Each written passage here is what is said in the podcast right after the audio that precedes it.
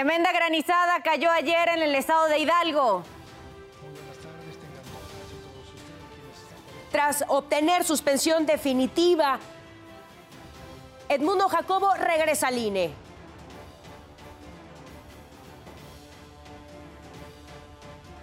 El canciller Marcelo Ebrada llamó a los representantes de México en la Unión Americana a defender México.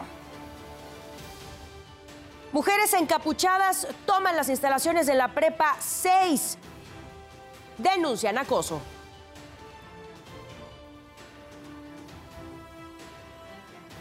En Japón se registran manifestaciones por descargas de aguas residuales con radiación. En la buena del día le mostraremos el mural de Pinocho de Guillermo del Toro. ¿Y qué pasó durante la madrugada de este martes? Nos los cuentas tú, Oscar Mendoza. Adelante, muy buenos días. ¿Qué tal? ¿Cómo están? Muy buenos días. Pues vamos a ver qué es lo que ocurrió esta noche y madrugada durante la guardia nocturna. Un camión tipo Torton cargado con 12 toneladas de fresa volcó sobre su costado derecho en la zona de Santa Fe. El conductor, un hombre de 50 años, eh, lo que comenta es que perdió los frenos, intentó subir al puente eh, que va de la autopista México-Toluca hacia la, hacia la carretera federal y hacia Paseo de la Reforma. En una curva perdió el control y volcó sobre su costado derecho, derramando eh, pues miles de kilos de fresas sobre el puente y en la parte baja de este mismo. Policías rápidamente llegaron para acordonar la zona y elementos del heroico cuerpo de bomberos llegaron para comenzar a limpiar la zona y fueron horas de maniobras para poder retirar tirar este camión, esta enorme unidad por eh, grúas de la Secretaría de Seguridad Ciudadana. El tráfico pues se vio severamente afectado para todas las personas que provenían del Estado de México y que se dirigían hacia la Ciudad de México. Por lo pronto es la información que tenemos. Buenos días. Oscar, muy buenos días para ti también. Que tengas un buen martes. La invitación, como siempre, como cada madrugada, es a que visite y a que navegue en nuestro portal www.adn40.mx. Ya sabe que a cualquier hora del día, al momento que usted lo requiera y lo necesite, puede encontrar información de política, economía internacional, deportes, entretenimiento, hasta información útil. Justo si usted no ha salido aún de casa, este 14 de marzo. No se preocupe porque aquí le tenemos las recomendaciones viales. Debe tener consideración porque hay precaución vial. Hay afectación en el pueblo de San Francisco Tlatenco, en la alcaldía Tláhuac, por los carnavales. Ténganlo en cuenta, esto va a ser a lo largo del día. Y en Avenida Constituyente se registra buen avance de Avenida Observatorio hacia Anillo Periférico. Por ahora son las condiciones de alguna de las principales vías de la capital mexicana. El clima para hoy, el clima estará muy parecido al de ayer, pero con la diferencia de que el Frente Frío número 39 se sigue desplazando y se sigue alejando de territorio nacional.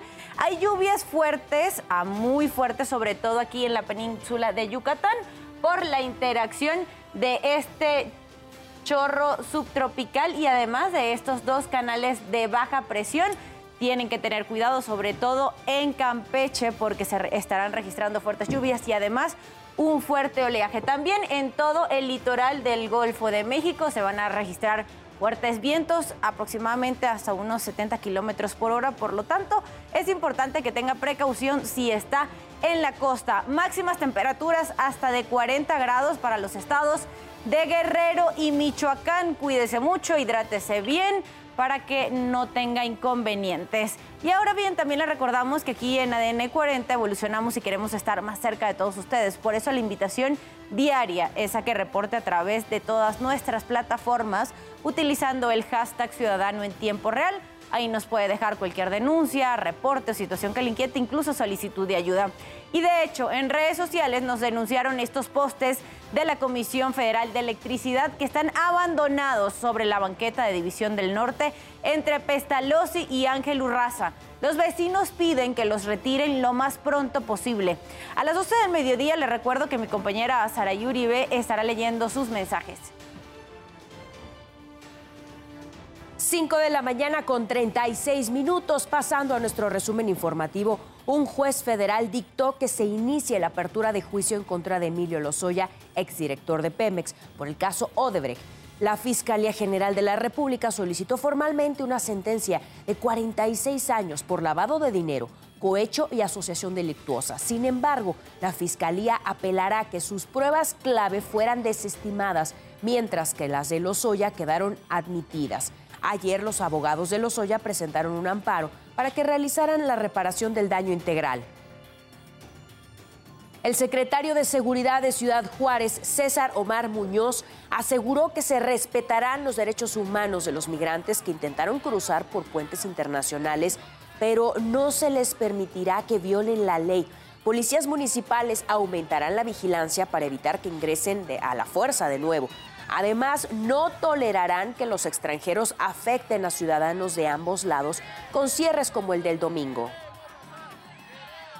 Específicamente a estos migrantes que hay que cumplir con la ley, que se les van a respetar sus derechos humanos, pero que ellos también tienen la obligación de respetar la ley en, Juárez, en México.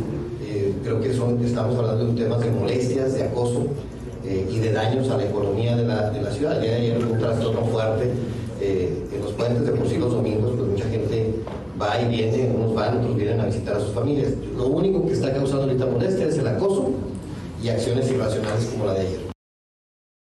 El juez Teodulo Pacheco fue considerado no apto para llevar el juicio de la saxofonista Marielena Ríos por el ataque con ácido que sufrió en septiembre de 2019. La determinación de remover al funcionario se produjo después de que ordenó quitarle la prisión preventiva y mantener el arresto domiciliario al priista Juan Antonio Vega Carrizal, acusado de ordenar el ataque. Así lo informó el presidente López Obrador. A casi cuatro años de la agresión, María Elena se ha sometido a varias operaciones para injertarle piel en el rostro, en las manos y en el cuello. La Fiscalía General de Colombia, con su titular a cargo, Francisco Barbosa, suspendió 19 órdenes de captura contra líderes disidentes de las FARC como un primer paso para negociar las conversaciones de paz. Esto debido a que el gobierno de Gustavo Petro promueve una política de paz total que pretende poner fin al conflicto de casi seis décadas entre el grupo armado y las autoridades.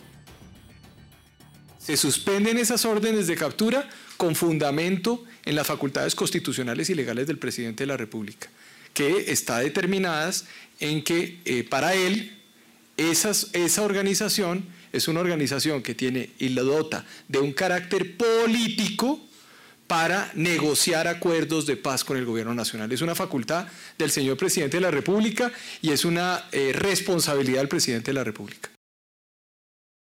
5.39 minutos de la mañana pasamos a temas de urbe. Encapuchados tomaron las instalaciones de la Prepa 6 de la UNAM, ubicada en la colonia del Carmen, en Coyoacán. Demandan la apertura de carpetas de investigación a profesores, funcionarios del plantel y alumnos con denuncias formales de acoso, abuso, intimidación, agresiones sexuales. También exigieron transparencia en los procesos de seguimiento. Se prevé que la toma del plantel concluya el viernes 17 de marzo.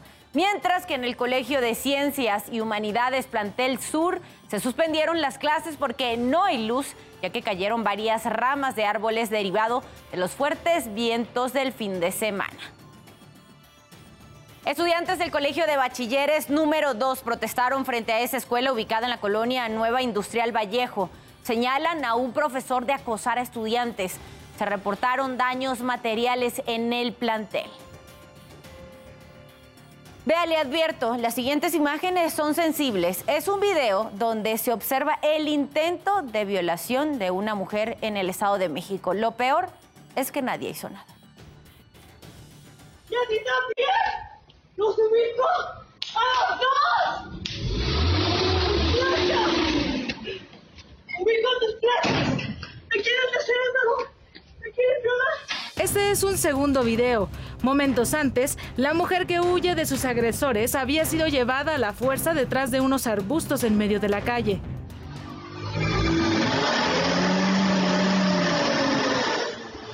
En este primer video se ve como varias personas pasan por el lugar y nadie se acerca a ayudar a la mujer, mientras que un vehículo blanco parece esperar a que la mujer sea llevada hasta ese punto para darse a la fuga ocurrió en la colonia La Mancha, en el municipio de Naucalpan, en el Estado de México. Gracias a las videograbaciones y a la denuncia que la mujer interpuso, la Fiscalía del Estado informó que fueron detenidas tres personas como presuntas responsables del delito de abuso sexual.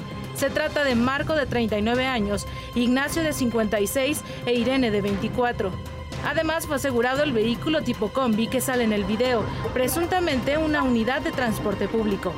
Con información de Daniel de Rosas, Fuerza Informativa Azteca. 5 de la mañana con 41 minutos, pasando a temas internacionales. La quiebra del banco estadounidense Silicon Valley provocó pérdidas en los mercados de Europa. Este es el reporte. Los mercados bursátiles vivieron un lunes de incertidumbre, esto luego del anuncio de la quiebra del Silicon Valley Bank por malos manejos de sus deudas. Estamos hablando de una mala administración porque todo el mundo sabía que iban a subir las tasas, todo el mundo sabía que iban a seguir subiendo. Se piensa que todo lo que suene a tecnología pues va a ser negocio y pues claramente no, ¿no?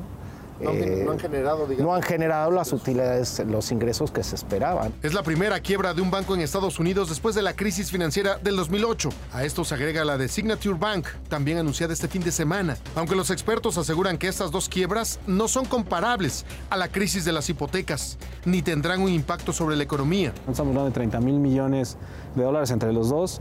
Los bancos más grandes de Estados Unidos llegan a activos de hasta 20, 15 eh, billones de dólares. Entonces, en relación a un banco grande como un, eh, un, Goldman Sachs, un Bank of America, son bancos muy pequeños, con una actividad muy reducida y con un impacto bastante acotado. También en Reino Unido se tomaron medidas. HSBC compró en una libra la filial del Silicon Valley para mantenerlo a flote. Así los mercados bursátiles en Europa fueron los que más perdieron. La caída más pronunciada fue la de Frankfurt con 3%. En Estados Unidos hubo resultados mixtos. Perdió el Dow Jones y subió el índice tecnológico Nasdaq. Y en México la bolsa de valores terminó con ganancias. César Méndez, Fuerza Informativa Azteca. El Departamento de Servicios Financieros del Estado de Nueva York cerró el dominio Signature Bank. Los depositantes del banco con sede en Nueva York tendrán acceso a su dinero bajo una excepción de riesgo sistémico en la que el contribuyente no asumirá pérdidas, dijeron así los reguladores estadounidenses. Signature Bank contaba con 40 sucursales en Estados Unidos, tenía activos superiores a los 110.360 millones de dólares y depósitos totales de aproximadamente 88.590 millones al 31 de diciembre de 2022. El presidente de Estados Unidos, Joe Biden, mandó un mensaje de tranquilidad a raíz de la, de la quiebra de Silicon Valley Bank y Signature Bank. Aseguró que los clientes de estos bancos tendrán sus depósitos.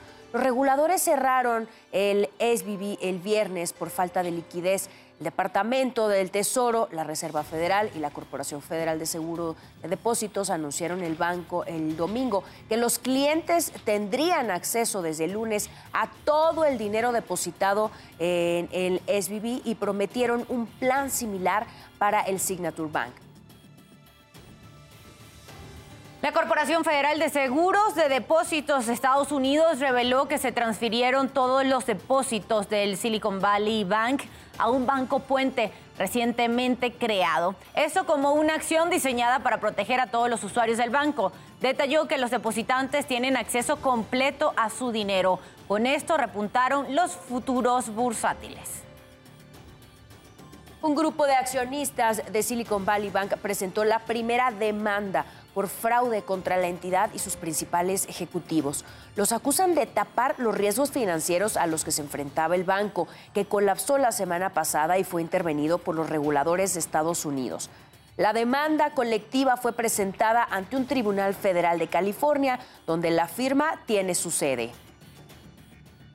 Y usted ya está bien informado y con todos los datos que necesita saber antes de salir de casa. Por favor, manténgase conectado con todas nuestras plataformas porque ADN 40 siempre conmigo.